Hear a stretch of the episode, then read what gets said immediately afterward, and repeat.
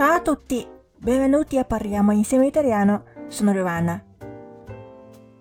今天我们要讲一种起源于西西里，但是风靡整个意大利的特殊饮品，就是 granita 沙冰。La granita è un dessert fresco e cremoso perfetto per l'estate. Granita 是一种冰爽的、绵密的、非常适合夏季的甜品。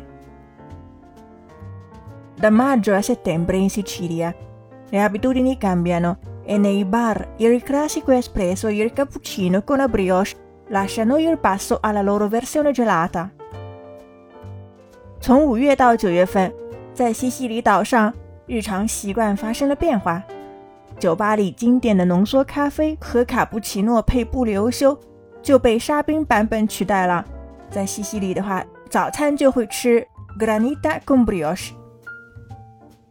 La Sicilia è imbattibile quando si parla di granita。讲到 granita，西西里是无与伦比的。Sin la dominazione araba。Infatti questo fresco dolce accompagna i mesi caldi dei siciliani。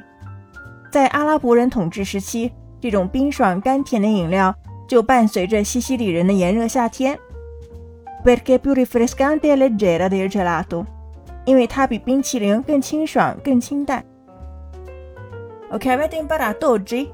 想要获得文本的话，请关注我们的微信公众号“咖啡意大利诺”，乔瓦纳的意大利语频道。